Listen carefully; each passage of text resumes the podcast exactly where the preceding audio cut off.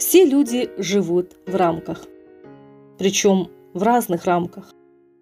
Кто-то живет в рамках, выстроенных для них родителями.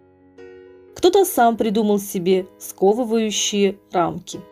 Даже люди, которые говорят, что не приемлют для себя никаких рамок, тем не менее, тоже живут в рамках.